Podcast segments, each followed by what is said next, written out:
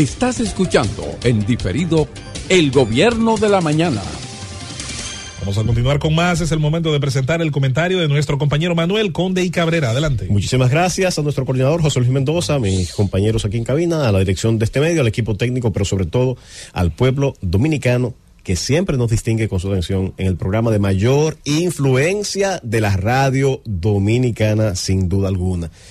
Señores, eh, tengo la, la, voz un poquito queda, un poquito triste, eh, no solo por lo que ha relatado nuestra compañera Susana Gotro, parece que en alguna manera estábamos conectados, porque mi tema también es un tema que afecta a la niñez, eh, aunque se extiende, lógico está, eh, a, la, a la adultez en algunos casos. Y parto de unas imágenes que circularon en las redes sociales en el día de ayer de un caso de un niño que al parecer habita en las matas de Farfán. No sé si efectivamente esas imágenes son del presente, si son del pasado. Eh, si ya la situación tuvo algún tipo de solución, que espero que sí, porque esto es una situación eh, eh desgarrante.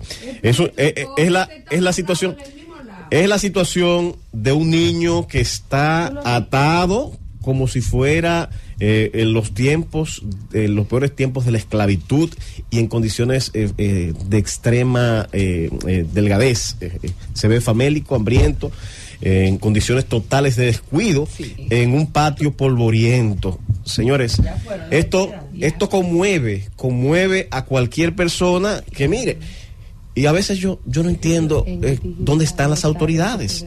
Esto es un, es un patio que se ve que tiene acceso al público y una persona que va pasando eh, hace, eh, hace la denuncia pública, graba el video, lo pone en evidencia eh, y yo espero que a, a estas alturas las autoridades ya hayan actuado y corregido esta problemática.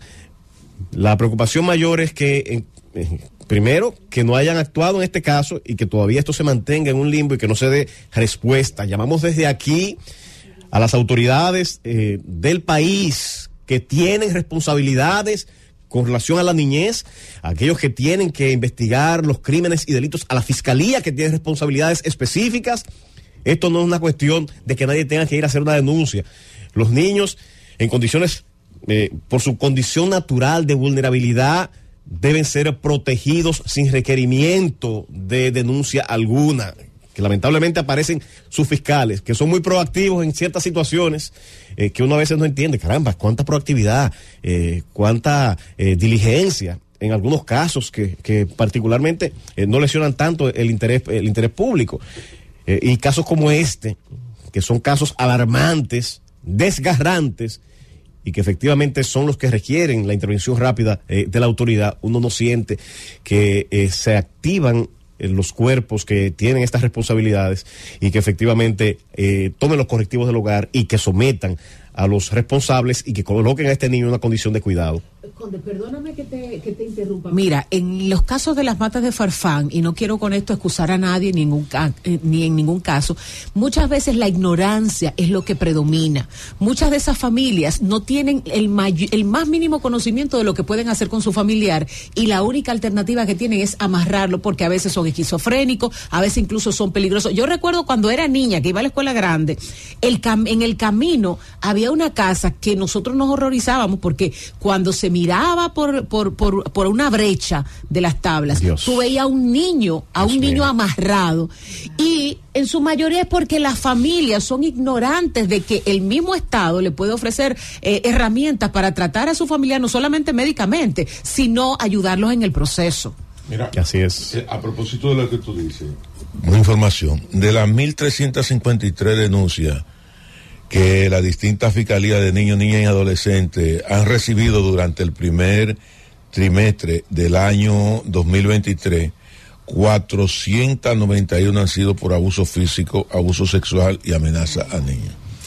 Para que tengamos una idea de la magnitud del problema. Eh, y aquí el, el, tema es que actúen, que salven a, este niño, a este inocente, de la situación eh, de, de, descuido, de maltrato, marginación que está sufriendo.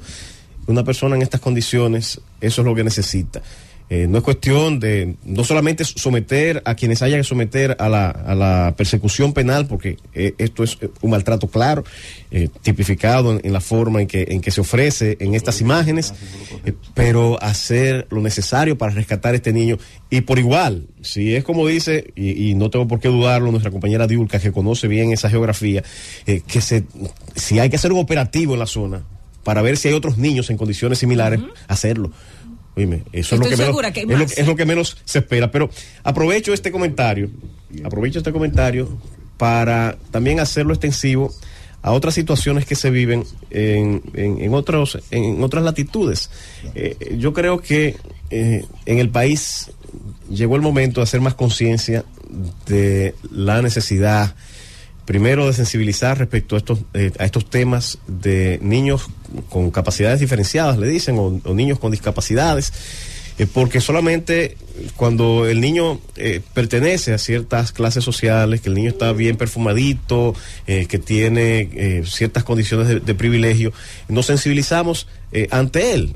Ah, bueno, ese, eh, el niño tiene síndrome de Down, eh, es hijo de fulanito y fulanito de tal, se convierte en un símbolo, en una estrella, todos lo vamos, todos nos sensibilizamos, hay que bueno, hay que protegerlo, hay que apoyarlo, y se genera una ola de comentarios en ese sentido.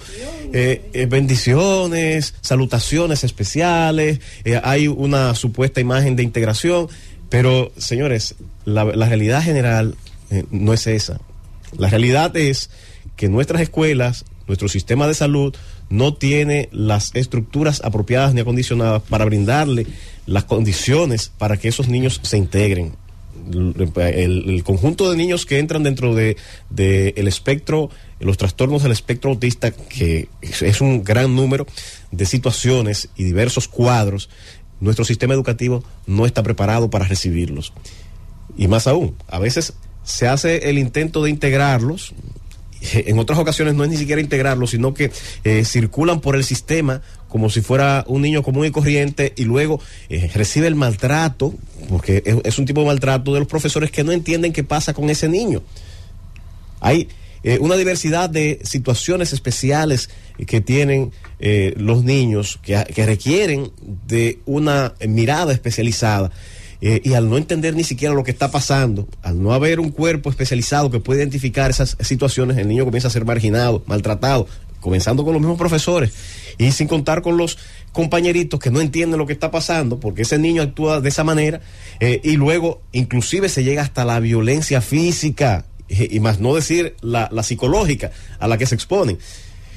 Eso es una parte, pero eh, recientemente también escuchábamos a una comunicadora y colega abogada con, eh, que estalló en las redes sociales por la situación que vivía con su hijo, que primero se le dificultaba encontrarlo donde colocarlo para que recibiera educación y luego en los espacios en los que lo recibían, eh, lo que tenía era una gran hostilidad de parte del cuerpo de profesores, del cuerpo docente, de sus compañeros. Todo el que ha tenido en su familia una situación similar, sabe el calvario que se vive. Cuando tu hijo, que no necesariamente tiene situaciones, dificultades para el aprendizaje, recibe la marginación de los profesores, que porque tenga el caso, por ejemplo, de los niños con parálisis cerebral, que puede mostrar incluso dificultades al, articular las palabras o con el movimiento, dependiendo del tipo de, de situación que plantee. Eh, y el amplio espectro de situaciones que pueden presentarse lo primero que recibe es un rechazo, una, un condicionamiento negativo de parte del cuerpo docente. Que a pesar de que el niño pudiera ser brillante, pudiera tener condiciones excepcionales, eh, luego eh, recibe una, un trato negativo de parte del cuerpo docente. Segundo, un aislamiento que eh, creo que los padres que han vivido situaciones similares, yo soy un padre de ellos, eh, se sufren en carne viva. O sea, cuando tú sientes que tu hijo sin hacerle absolutamente na nada a nadie, lo dejan solo en el aula, en el patio, tiene que pasarse eh, las horas solo, eh, no hay eh, siquiera una conciencia del profesorado, no hay un psicólogo en el centro consciente de lo que hay que hacer o de promover la integración, absolutamente nada. Y puedo decirle que ahí no hay distinción de, de, espectro de la clase social. Es una situación que lamentablemente escala a todos los niveles en la República Dominicana de esos recursos que se dedican a la publicidad estatal, que a veces parece más promoción de personas dentro del Estado que publicidad estatal, vamos a, desviarla hacia esto, hacia sembrar conciencia social, por un lado, por el otro, hacer las inversiones necesarias para integrar a, los niños con, dentro de ese espectro de condiciones especiales para que puedan tener la educación apropiada también aquellos que tienen eh, dificultades auditivas, dificultades visuales, que hay ya un camino más trillado respecto a ello, pero aún falta mucho por alcanzar. Mi invitación es a esto, hacer conciencia, hacer conciencia de que estos eh, niños, estos adolescentes, estos adultos con capacidades especiales necesitan del amparo de la sociedad y eh, luego de ese amparo que le dé la sociedad, estoy seguro que se integrarán al, al cuerpo, al tejido social, eh, aportando acciones y valores positivos en favor de todo el cuerpo social. Gracias por escucharnos. Sigue conectado. você. Tá.